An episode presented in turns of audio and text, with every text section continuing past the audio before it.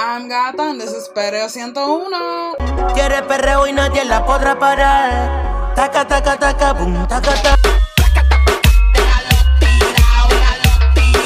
First and foremost, let me just say, y'all, like, it is very difficult for me to have made this episode because I truly adore the work of all of these artists, man.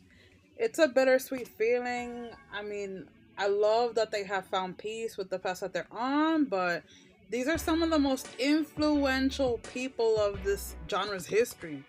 Talking about Hector el Father.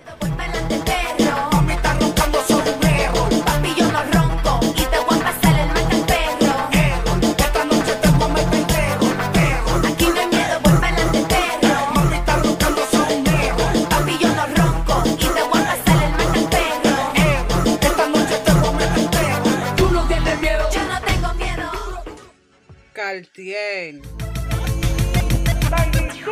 Te equivocaste, vacilé que fue arrogante, gigante, tranquila, que te sigo pa'lante por mirarte. No puedo rebajarme porque tú no te vayas, pero te hablo claro, yo tú no tiro la toalla. Si te gusta sufrir y llorar, quédate con él. Y si te gusta que te dé placer, llama a Cartier. Julio Voltio. Si no es la mía, ya tú ves. A la chori con lo mío, la disco la revelé, nena. Yo lo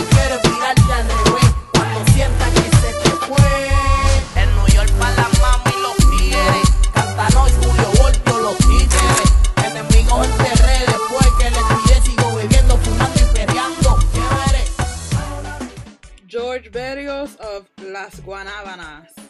Maldita puta, maldita bellaca, se pasa toda la vida saboreando mataca. Chingan en los paris, chingan en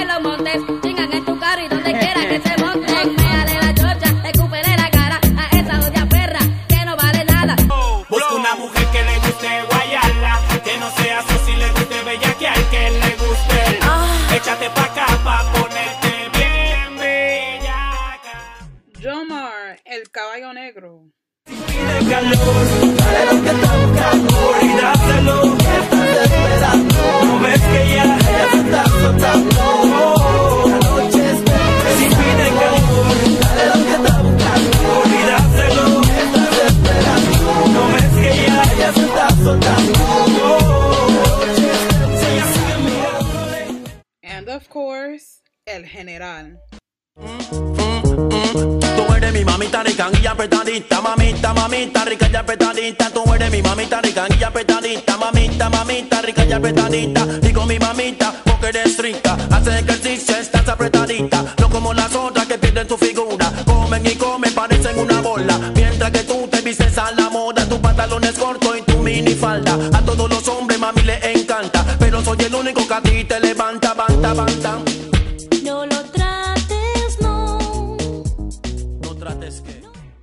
plugged into the now, you know that Latin trap sensation Almighty Dicen que soy un HP porque la troca la tengo HID. Dile high def que los palos que tengo no son de Nerf. Hoy me siento perfecto, ningún error aunque busque defecto. Tú quieres causarme problemas, yo causo el efecto. Eso me cumple cuando rezo. Ahora yo le meto, su gato está preso. Por ser otro peliculero de eso. Dile que si se me dobla lo enderezo. Dile que mi estado de cuenta por más que rebaje sigue estando grueso. Soy inmune al sereno, salgo a casa de noche con dos morenos. Disfruta diciembre, voy por ti en enero. No me hables general que nadie sabe que es dinero. Ni me hizo el diamante por el se ensucian todos estos mineros. Almighty had a religious awakening recently and is now incorporating more of his steps on his religious journey into his overall message, image, branding, etc. Tú sabes. I find his moment particularly intriguing because he's the youngest of them all in comparison to when they all found God. With that said, I won't be analyzing why they found God because who am I to speak for these people? You know, they've spoken for themselves. Fact that the Father had a whole concert and last tour. Like, who am I to speak for these people? But more so, talk about like the common themes that come as a result of Latinidad that would persuade people into thinking reggaeton es algo del diablo or devil's music. Because this topic is more common than one would think. Where do I start? Where do I start? Where do I start? I'll start with El General because I'm Panamanian. and honestly, his story is the one that resonates with me in a more personal note because Eh, this man is Panamanian, tú sabes, de ascendencia jamaiquina, um, of Jamaican descent, um, from Rio Abajo, of Panama. I can really, really get into the history of Panama without really thinking about it because it's my history. So, with this saying, for those of you who don't know, Afro Panamanians have a particular um, association with Protestantism. Like many of you know, a lot of Afro Antillans, people from the West Indies, Jamaica, Barbados, Trinidad, etc., etc., immigrated to Panama to work on the canal. Um, I am a descendant of one of those people who immigrated to work on the canal, hence Panameña Jamaiquina. As we all know collectively, Latinidad is embroiled in Catholicism. The West Indies, however, is more in partnership with Protestantism. Partnership, I don't know what to call it. They're in bed with Protestantism. No sé cómo decirlo. Sorry. I'm not religious. Y ni tampoco estoy burlando. I'm not making fun of people who are because, granted, my parents met in church. Like, that's how deep it is in my reality. But in my everyday life now, not so consistent. Anyways, in Panama on Sundays, all you see are Diablo Rojos or buses um, taking people to church. Just all you see on the roads, especially in Colon. I can't speak for anywhere else because that's been my experience when I see, when I visit. The church my parents actually got married in, uh, Bethany in Colon. Shout out to that church and people from that church, Colonenses. Um, it's actually bilingual. Like there are two pastors. They preach at the same time. So one would speak in English and then one would translate immediately in Spanish or vice versa. Ni me acuerdo, I don't remember the order, but that's how a typical Sunday goes in Panama. Of course, not every black Panamanian is religious, but the large percentage of um, black Panamanians who are, this is their reality. Now, if you've been listening to Perreo 101, like I hope you have, you know that I've mentioned the concept of chombos versus Spanish. This is particularly in the Afro Panamanian community.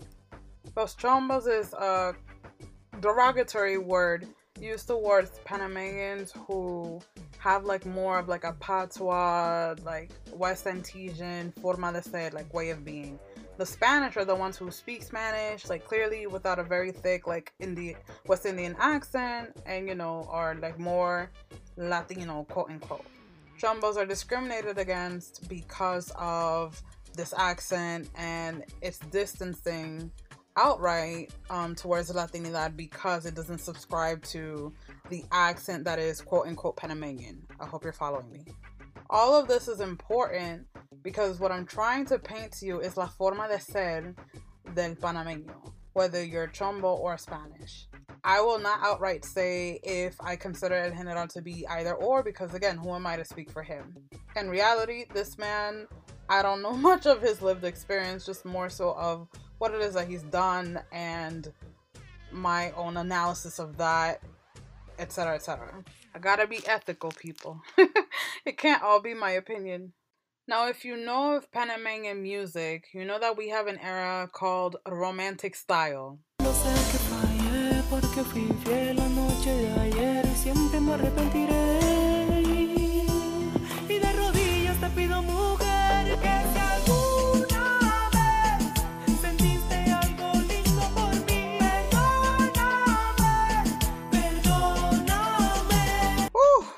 Am not romantic, so I hear music like that and I be like, oh, that's nice. Because it's so not my style. But yeah, so Panamanians have this style called romantic style. It's in the storytelling, it's in the instrumentation, it's in la forma de ser de los artistas and what they try to portray to the world. A large part of that comes from the influence of this Protestantism and what it means to represent yourself justly in Panamanian society and to represent Panama. In other words, in Panamanian eyes, there's a right and wrong way to represent Panama. Which I guess can be said for every country, but you know, I'm, I'm speaking basically up to nationalistic practice, pride, patriotism, whatever. With this said, El General's career spans from 1990 and or late 1980s. I'm gonna say late to 1980s, late 1980s until two, 2004. Of course, one of the most common debates in music is when did Lo Boricua start, who created what, etc., etc. And of course, during that time, if I'm gonna paint a timeline for you guys, well, El General is getting awards at Lo Nuestro Awards and etc. Puerto Ricans were creating during the era of underground. After underground, or in the midst of the end, I don't really know how to say it, vocalize it, came this era of reggaeton sax. My favorite era. It was so vulgar that shout out to Marisol Lebron, but in her writing, she's actually able to interview the chief of police, Pedro Toledo, who called this music pornographic. Pornographic. Panamanians were creating music that was metaphoric, and Puerto Ricans were creating music that was pornographic, literal. I love the moans. I miss the moans. And they featured moans. Yes, they did. Favorite era ever. Long story short, this is what influenced El General to drop out of music. But don't take it for my opinion, take it for himself. Se adicto a los aplausos. Se ve como bien lindo, pero cuando uno está encima, realmente en la, en la cima de la montaña del mundo de Satanás, no hay nada lindo allí. Era un actor. Cuando se prendía la cámara, se prendía mi rostro, mi sonrisa, se prendía todo, ¿verdad? Pero cuando llegaba al hotel era como un vagón grande. No había aplauso, había un silencio que atormentaba mi conciencia. Básicamente había que encontrar otros escapes y uno de ellos fueron la- las máquinas de los casinos. No solamente un casino viene con las máquinas, viene también con la, la prostitución, viene también con las bebidas alcohólicas. Bueno, mi conciencia me preguntaba, ¿qué haces aquí? Me acuerdo cuando iba en las limusinas, entonces ahí veía a los hermanos predicando y eso siempre me tocaba el corazón. Yo decía, wow, Jehová te ha instruido para que tú hagas eso y mira lo que estás haciendo. Y eso me ayudó mucho a querer volver a la organización. in English. I apologize. Yes, it's in Spanish. Um, and of course, I'll link it because that's not my original footage. He essentially says that fame was very lonely. It was very lonely at the mountaintop. He says specifically.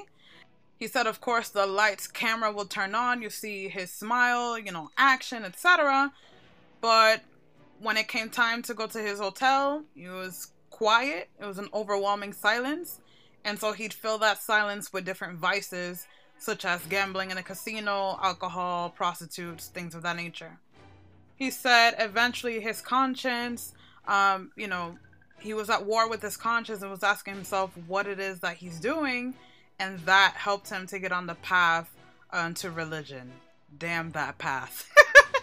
Listen, I say damn that path on behalf of all Panamanians who are upset of the fact that this man didn't pass the baton. We love and respect him, even though you know he's outwardly said that he regrets creating the music that he's created, uh, because as you all know, he's a Jehovah's Witness now, which uh, I no comment. You know, he's a Jehovah's Witness now. Period. But Panamanians, and part of the reason why there's so much tension between Panamanians and Puerto Ricans is because there was no clear passing of the baton from him to another artist. Instead, Puerto Ricans were putting in work, you know? And the reasons why they were able to advance, of course, is talent, of course, was amazing music. But as, as well, if we're gonna keep it 100 here, it's because of their proximity to whiteness, some of them, and how marketable that was and as well as their accessibility to different types of media, as well as, you know, their accessibility to the states because of the Jones Act, of course, which that's not the focus of this episode. God knows that I can go on and on with that. I, I could really go on with that, but essentially, you know, El General, Panamanians feel like he had a responsibility to pass the baton for the culture. But as we all know, he was so embarrassed of being associated with a genre that was now becoming so pornographic that this man ran for the hills, literally. We are 14 minutes in, and I have a number of other artists to touch on. So, for the sake of transitioning, I will play this and then we'll jump on to our next artist. Muévelo, muévelo, qué sabrosa. Muévelo, muévelo, cómo lo hace. Ven a bailar, mmm, ven a gozar, mmm. Muévelo, muévelo, qué sabrosa. Muévelo, muévelo, cómo lo hace. Ven a bailar, mmm, ven a gozar, mmm. Mercy. Me gusta chica cuando mueve las cinturas. Son más sabrosas que la mierda de abeja. Todas las feas a perder su vela.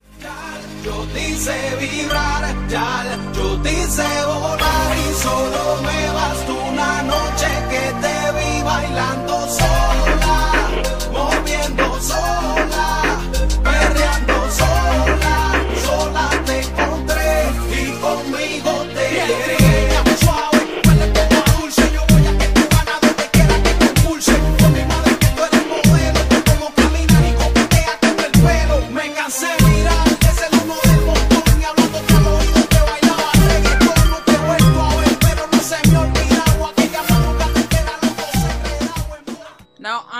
Cartier. If you stalk me on the internet, you know that I'm always ranting about negros and negras in reggaeton.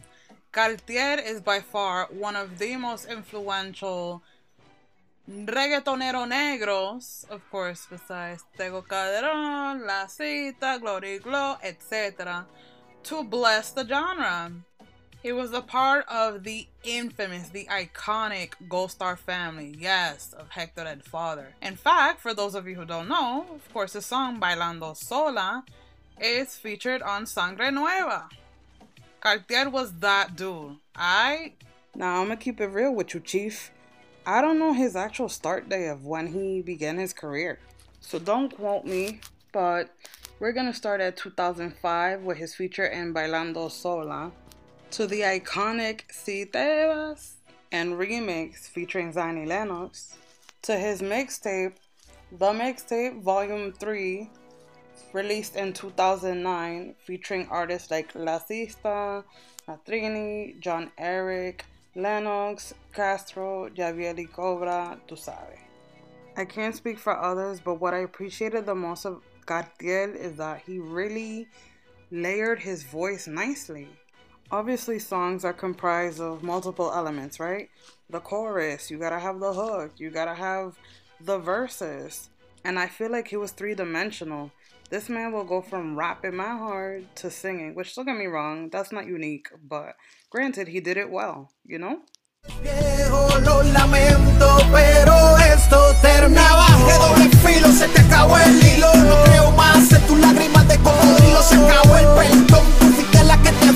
No que el negro nunca a ti te cogió a chiste, pero preferiste tomar distancia. Pa' colmo te echaste importancia. Si no te importó mi cariño, tenerle verdad que no te importe volver sufriendo.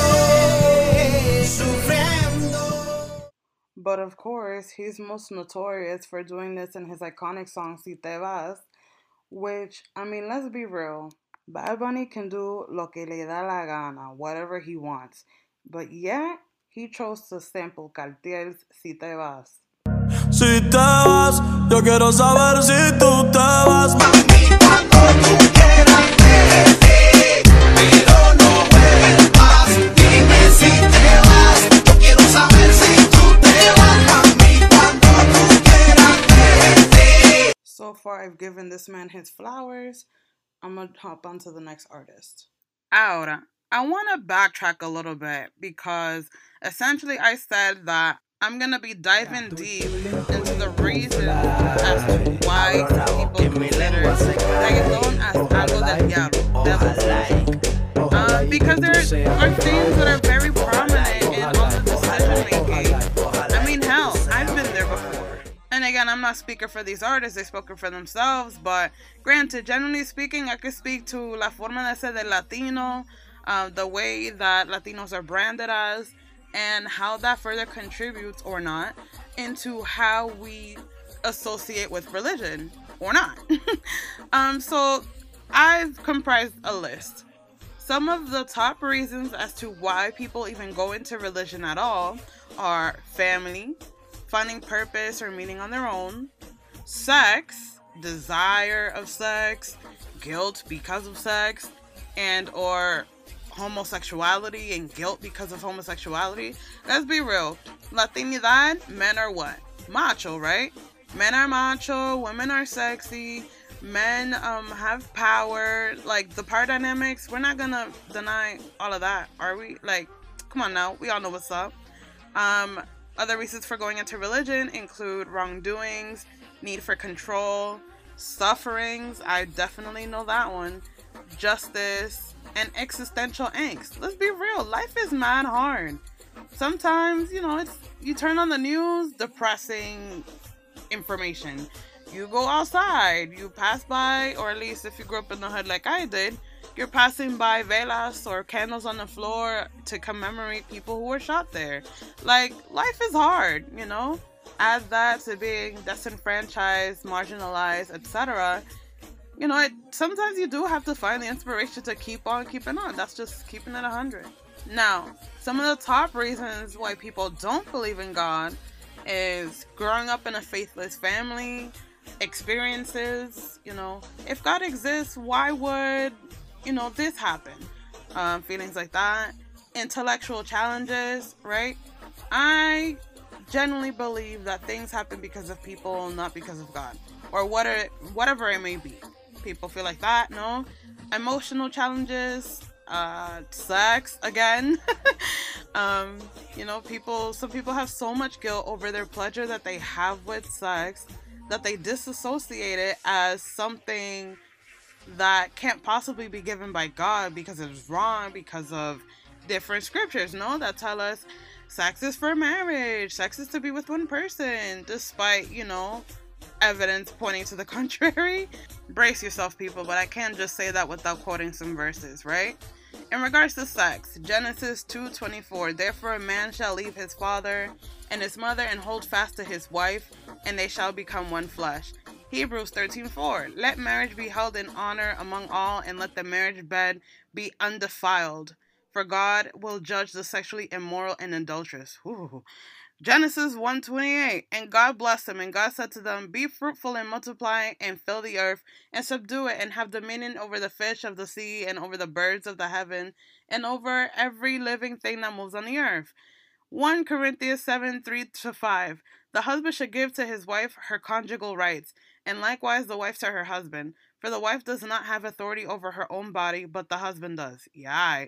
Likewise, the husband does not have authority over his own body, but the wife does. Do not deprive one another except perhaps by agreement for a limited time, that you may devote yourselves to prayer. But then again, but then come together again, excuse me, so that Satan may not tempt you because your your lack of self-control. And the last one I'll say is 1 Corinthians 6:18, flee from sexual immorality. Every other sin a person commits is outside the body, but the sexually immoral person sins against his own body. And that I can attest to um, is from the concept of our bodies being a temple, at least in the Christian religion. Remember, I was raised Baptist, so this isn't foreign to me. now, let's be real. If you grew up, or at least you started creating music during the era of Mano Dura contra el Crimen, where there were state sanctioned violence against poor people, and you're in the midst of all of this, can you realistically grow up in a world where you don't see suffering, where you don't jeopardize time with your family versus your other loved ones, no? Where you're constantly seeking for justice because there is state sanctioned violence against you, no? Um, a need for control because life gets so nuts that essentially, you know, you turn to things that aren't, uh, ¿cómo se dice? standard, I guess, um, in order to sustain yourself because, right, um, you need money to survive and etc. I never thought in a million years I'd quote Bible verses during a Perreo episode, but here we are. Okay. My point is quite literally Latinidad and the branding of Latinidad contributes to our associations or lack thereof of these topics right? Because Latinos are branded as collectivistic. We're all about la familia y la unión y la unidad, right? Um, passionate, right? That's why we talk so loud and act the way that we do and talk with our hands and throw chanclas, right? Quote unquote. Um, we're sexy, right? Oh my god, we're so sexy. We're sexy all the time. We're just dripping sex. Lord have mercy. Um, that we're one race, right? Which is a freaking lie. I am black. I don't know about you, uh, Marco Rubio or whoever the hell, and men are macho while what women are sexy, right? That establishes the sort of power dynamics. Who does what in the household? Who controls what? Let's be real. Like you're gonna tell me that there isn't a disciplinarian in the house, and God knows I could go off into a whole other tangent on that, but I won't. We're focused on perreo. Now, I just said a lot. Let's go backwards. Now, in regards to sex, right? Because sex is never advertised as something that people should enjoy. It's always advertised as something of power, at least in our context. Something of power. Something to be given, something to be taken. Women's pleasure is rarely ever discussed in Latino culture. In fact, it is frowned upon. Who cares if you came, right? I came. These obsessions of how we come. Let's be real. We're adults here, right? Or at least you better be listening to Perreo 101. How we do it, where we do it, who we do it to, how many people at once, how many people not at once. Like, let's be real. Sex is policed and frowned upon in our society. Some of the people who are at the lowest ranks of society in Latin America are prostitutes. That's not my opinion because I adore sex workers, but let's be real. Sex workers don't have a lot of flexibility and control of their own lives. It's pretty much something that they've had to resort to, a means of survival. Not something that they want to do, I mean, unless they really want to. Now, reggaeton as devil's music. Chingan en los paris, chingan en los montes, chingan en tu carro y donde quiera que se monten. Méale la chocha, recupere la cara a esa odia perra que no vale nada. Llegaste al corillo ese día bien serio. Cuando tu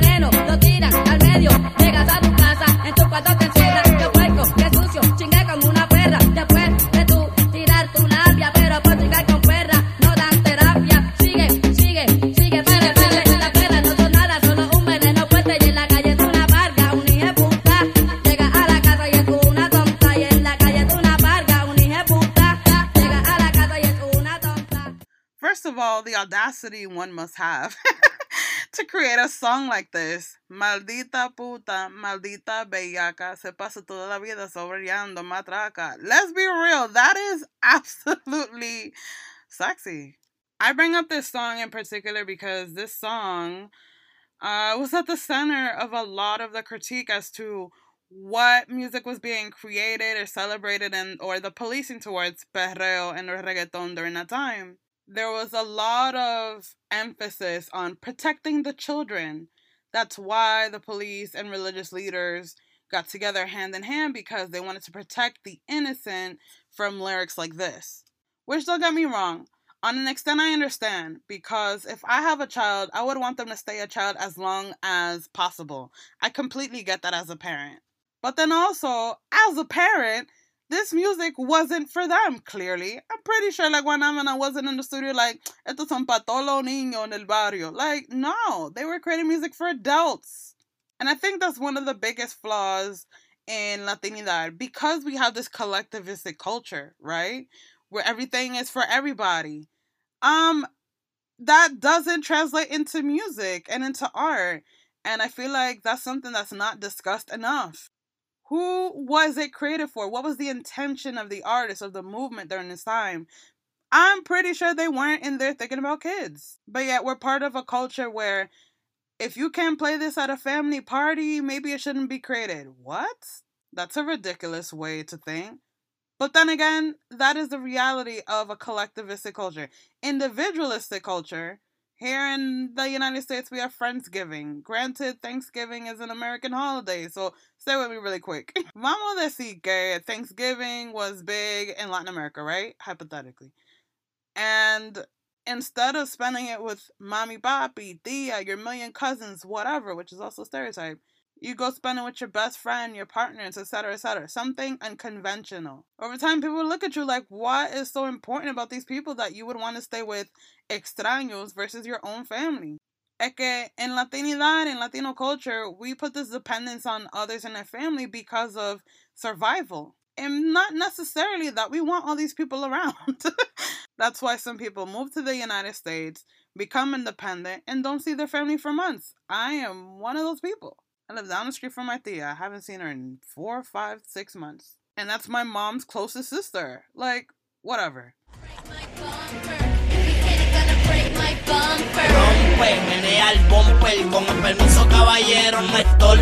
Esa mami con el. Así que rompe, es el remix del bumper.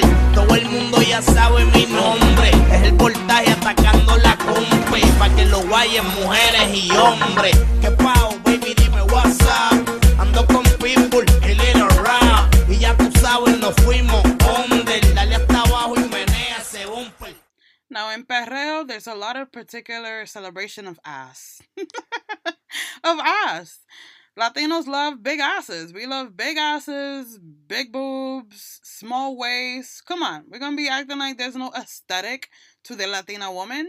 Okay. And despite us loving these features at large, there's so many social stigmas because of cultural expectations for us to act and keep certain pleasures hidden. I'm getting nauseous about this hidden part because you already know if you listen to Pereo Santono's episode with Bad Dominicana, we went over the Brazilian proverb that shakes me to my core till this day. That white women are for marriage, mulatto women are for sex, and black women are for labor. Now, I've never considered myself mulata day in my life, but I'd be lying if I said there weren't a par de blanquitos in my DM right now. They're all married to blanquitas, but they all want a fantasy with me. Fuck. And I don't care, because this is Perea Santono con la gata. I'm going to equate that with the ideology of something that should be hidden desire for negras. Remember, I'm talking about Latinidad at large, not these artists. But all of this to say, because I really need you to understand, some of the virtues of Latinidad in regards to this context is what? Virginity, right? Virginity and the obsession with penetrative sex or hookups and what that even means and when is it right, when is it not right, etc. It's harsh to think that there are circumstances of which some people think that it's not right to have penetrative sex with uh, Blanca, so instead they will opt into a negra because negras are disposable in society. Disgusting, right? Welcome to my world. I don't think it's far fetched to include this, but let's talk about pornography real quick, right? The first porn website apparently was sex.com and was registered in 1994 by a guy named Gary Kremen. Thank you, Gary Kremen. Lord. It's the same guy who created Match.com. Anyways, 1994. Gata, why are you talking about pornography? Because porn, while I don't know, I can't tell you whether to watch or not watch it. Mostly because you won't do what you want. Um, and that's not my point here. My point is more so to talk about the stereotypes that come with pornography, right? Porn normalizes a lot of different behaviors, right? And for a lot of people, that's how they're introduced to uh the ideologies of what sex is supposed to look like, right? Which further contributes to why certain pleasures aren't considered over others, women's. You know what I'm saying? Who's seen as sexual deviants, what type of fantasies are branded, right? Ebony, disgusting. Um, who's fetishized, who's not, etc. Now, this music was compared to pornography, right? So it would be a disservice to this episode if I excluded it. What is pornography? Pornography is printed or visual material containing the explicit description or display of sexual organs or activity intended to stimulate erotic rather than aesthetic or emotional feelings. That's a mouthful. They said visual material, visual, something you can see. Well, I guess it's important to bring up at this point in time how part of the reason why, again, I had mentioned earlier, the Boricuas were able to succeed so much is because of access, right? There was access to media. Before, of course, there were like these club scenes, Don Mundazo with the microphone in their hand, right? And then came the music videos. Who was in the music videos, y'all? Sexy women. women in thongs and G strings shaking their asses. Like, let's be real. What did these visuals look like? And then to take it a step further, moans, right? The indication of pleasure or sex was incorporated into this music as well. So to this, I want to go into the concept of corruption.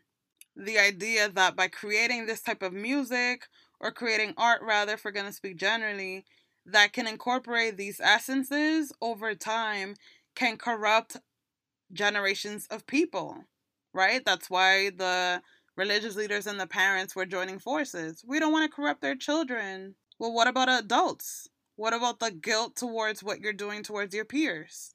Not gonna psychoanalyze anyone, but I have to throw that out there. Just imagine that for a second. Imagine that there's an entire culture out there who wants you to be seen as sexy, but not too sexy. Macho, but not too macho. Straight, not gay. Enjoying sex only with your partner, but you want multiple partners. To act this way, not that way. To talk this way, not that way. It would contribute to a lot of anxiety and stress and a lot of behavior that ultimately goes into that anxiety and vergüenza, right? That shame. Add that to rhetoric accusing you or people like you, these artists, right? Creating music that contributes to the domestic violence of women. Ay, Dios mío. That is an accusation and a half. The music you're creating is making these men so macho that it's contributing to how they treat women. Look, I'm an intellectual, so I can listen to art of all different genres featuring all these different things and never think once to myself, this is how the world sees me, therefore, this is how the world's going to treat me. There's this like lack of accountability and self respect that is embedded in all of this. And that goes into a lot of gaslighting and slut shaming that is incorporated into Latinidad, no? I don't say the following lightly. You like reggaeton. That's why you're hanging out with those type of people. Those type of people aren't good people. Those people are capable of rape, all this and that. How in the actual fuck do you equate someone's horrible experience that has nothing to do? So because he listened to reggaeton and associates with someone who listens to reggaeton, they deserved rape. Some people will go that far, and that's quite honestly disgusting. To this end, I'll rant and say, I don't know why there's so much. I guess it's the moans. It's the moans, man. Because some salsas are just as dirty. If we're gonna keep it all the way funky about which songs are saying what in Latinidad, salsa isn't 100% clean, bachata isn't 100% clean, merengue isn't 100% clean, freaking cumbias, and yet the only one that gets overly policed is reggaeton. Si te cae en el reggaeton, te caíste el diablo. What? With that said, it would be irresponsible of me to not highlight what domestic violence actually looks like in Latin America. Now, according to an article by US News, which did a lovely job at summarizing different experiences across Latin America, um, they would say that almost 1,200 women disappeared in Peru between March 11th and June 30th of this year. Because during this pandemic, there's another pandemic by which gender based violence has spiked uh, because of COVID. Some women are scared to call the police. Some police don't enforce domestic violence laws. Um, it is extremely dangerous for women um, during this time. And I mean, let's be real, throughout history, to defend themselves towards these type of violent acts. Systems across Latin America are created in a way to support men in their bullshit. And for those of you who are listening and are trying to be willfully obtuse, Gata, sounds like you hate men. No! But don't gaslight me by saying that men aren't the people in power in these power dynamics. The income given to men, the power of decision given to men, where they live, how they live.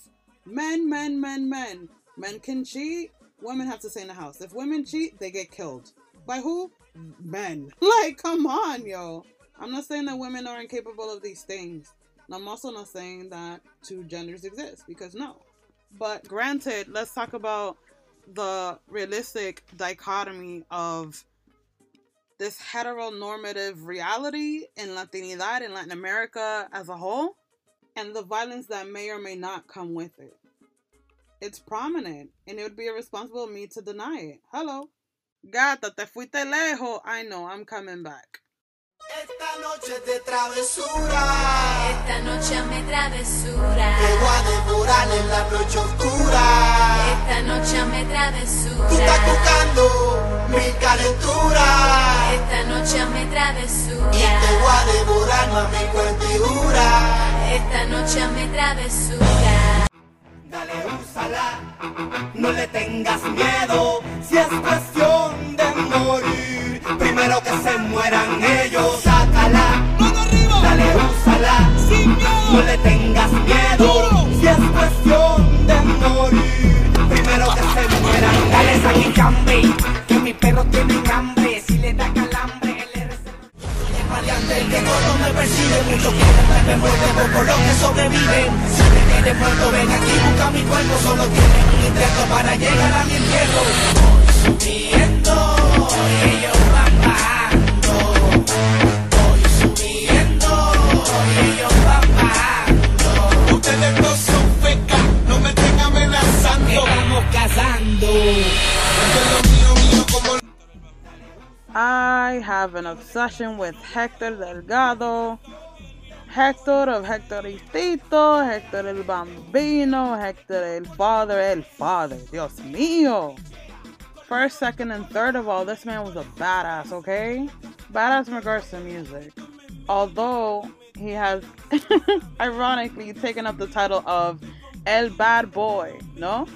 Released his first joint album with Tito in 1998 created the initiative of Gold Star Music, had albums such as Los Anormales, which broke record sales, Dios mío, with Trébol Clan, Daddy Yankee, Don Omar, Divino, Zion, Alexi Fido, right? Then he had this collaboration with Rockefeller. I mean, let's be real. If Hector el Father didn't leave, oh my god, such sad words to say out loud, but this man had the game on lock. Let's be real. He had the attention, he had the talent, and he had the drive. But then he went to church. Now, if you're a dork of reggaeton, you would have seen his documentary, that you will know the truth. And it's straightforward, no? Differentiated between his family members and close colleagues as to what it is that he's doing. Él de la calle, is he of the street, or is he creating music? He was creating music, but claro, all of these artists during this time, especially if you're within this camp, you have a certain tendency to bridge certain things of La Calle into the music, and that's the all I'll say about that. the Bad Boy in 2006, El Juicio Final in 2008, with the Bad Boy, the concert in between that and 2007. Before that, Sangre Nueva, 2005. I'm not going chronological. I'm going according to my feelings, you guys. Los Rompe Discotecas, 2006. Gold Star Music, Reggaeton Hits in 2005. The Bad Boy, The Most Wanted Edition, 2007. Yo fui pa' lado. Uh, porque tú sabes, you know? Granted, Hector the Father has had his fair share of beefs. Um, everybody knows about Hector El Copión, or at least you should, um, due to the beef with Michael over the song El Teléfono. The infamous beef with Don Omar. The countless tiraeras, no? With Arcángel, with Don Omar, with Julio Voltio. Hector Father was on fire, okay? no, we're speaking generally. Some themes that are prominent within his artistry, his story, etc is you know la calle the street the importance of the street how you maintain yourself in the street and that lack of fear no? Voy subiendo ellos van bajando. I'm going up they're going down. How? I will not answer that question. Vamos a matarnos en la raya. Okay. Rumor de guerra. As well as being a ladies man like, you know what type of confidence you gotta have to be like, tu quieres duro?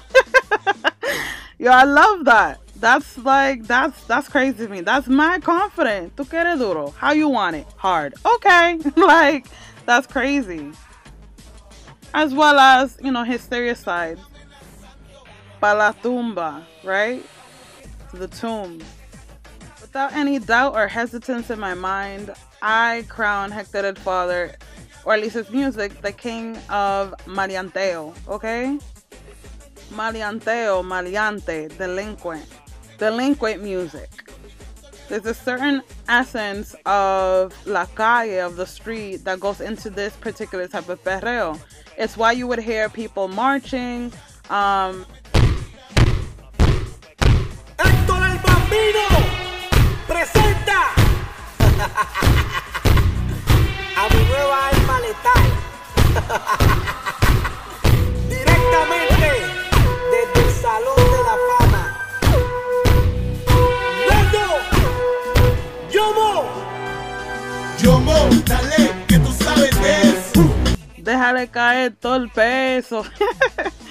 you know, there was marching, there was a sound of Glocks, Glocks, AK 47s, I don't know, being, you know, charged in the background, gunshots. These artists, you know, were bringing sounds of their reality into their music. Había guerra en la calle, there was war in the streets.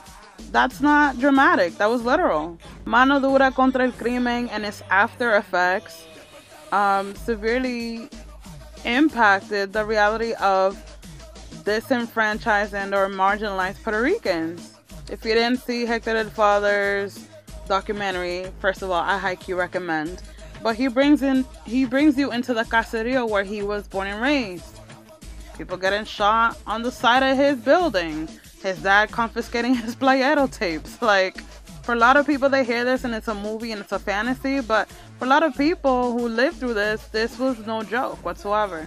And that's why I fell in love with this genre because they really took something that was so difficult and violent into something that was so dope the music.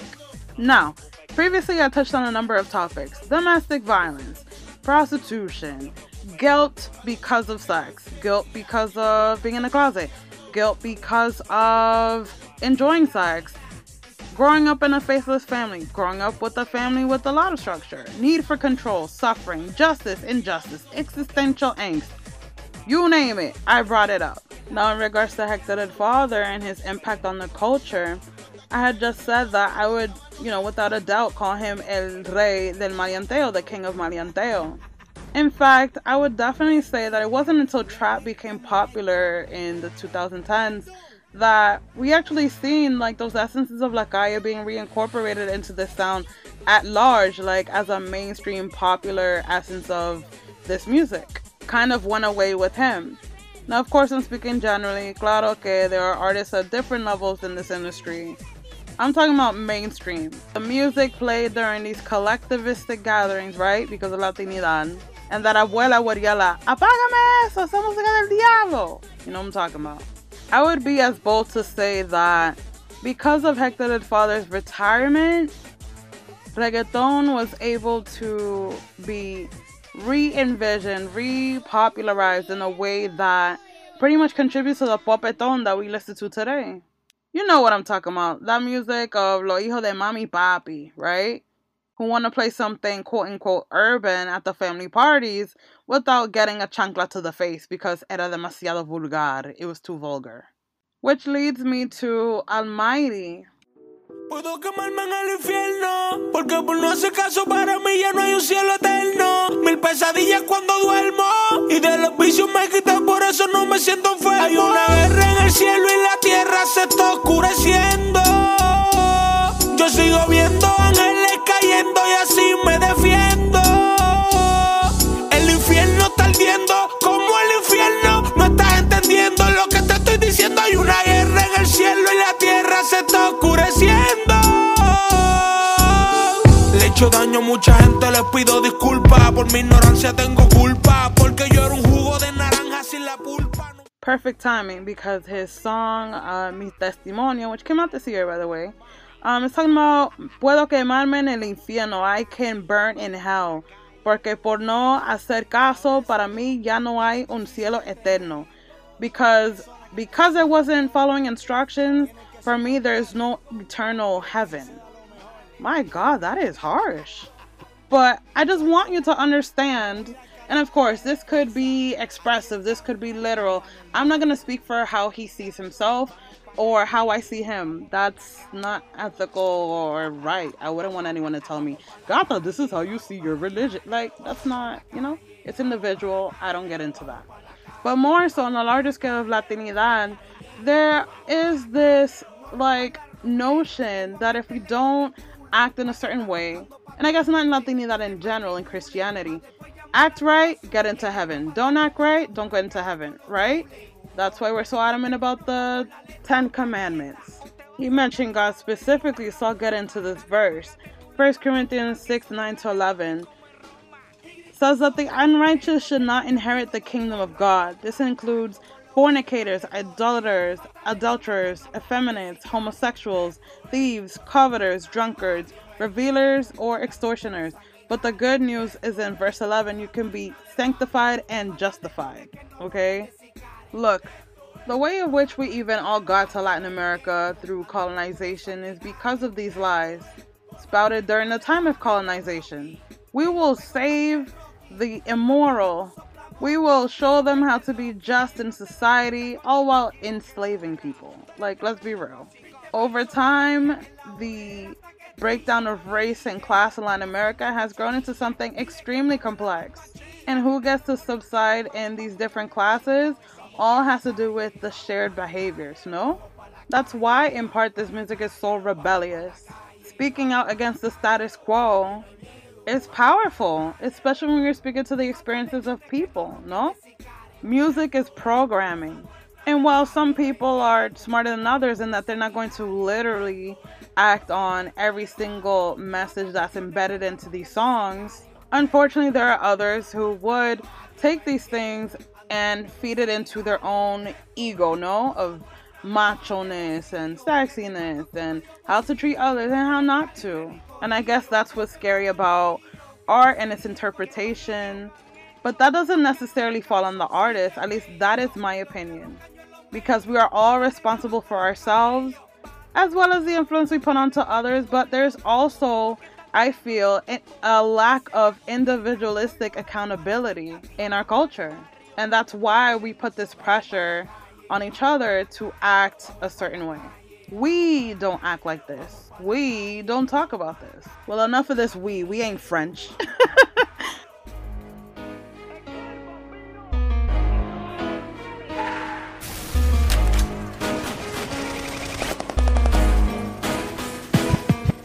Yo soy guerrero de la calle y doy por cien. Enterrarme en esta vida, dime quién. Yo le meto como quiera esto es de hombre. Yo no le temo a los Pasaje hombres. para Boston y nos vemos el año que viene en agosto. 30 mil un cirujano para que me haga el cambio de rostro y de boceto. Cambiar mis semejantes por completo. Bajo para la isla, lo voy tachando mientras le meto el That's Yo no lo temo a los nombres of Cozuela and Jomar El Caballo Negro.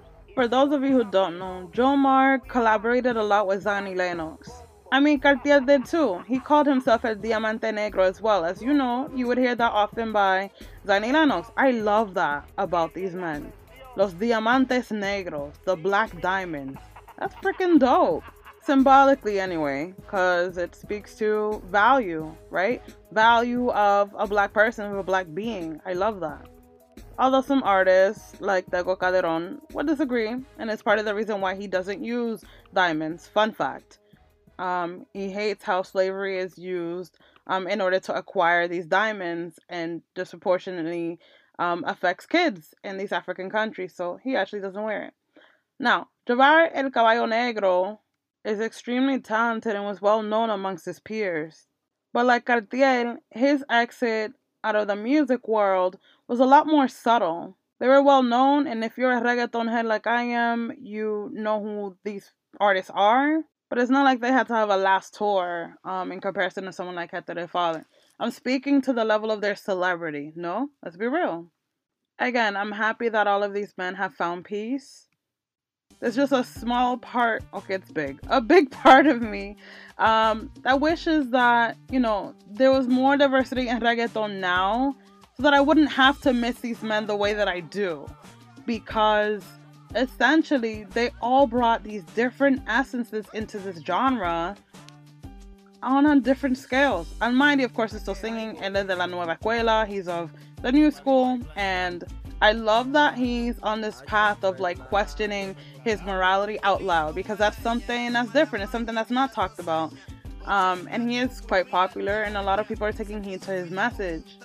I just like different brands of thinking and different um, subject matters being celebrated in this music because I feel like over time, reggaeton has become monotonous.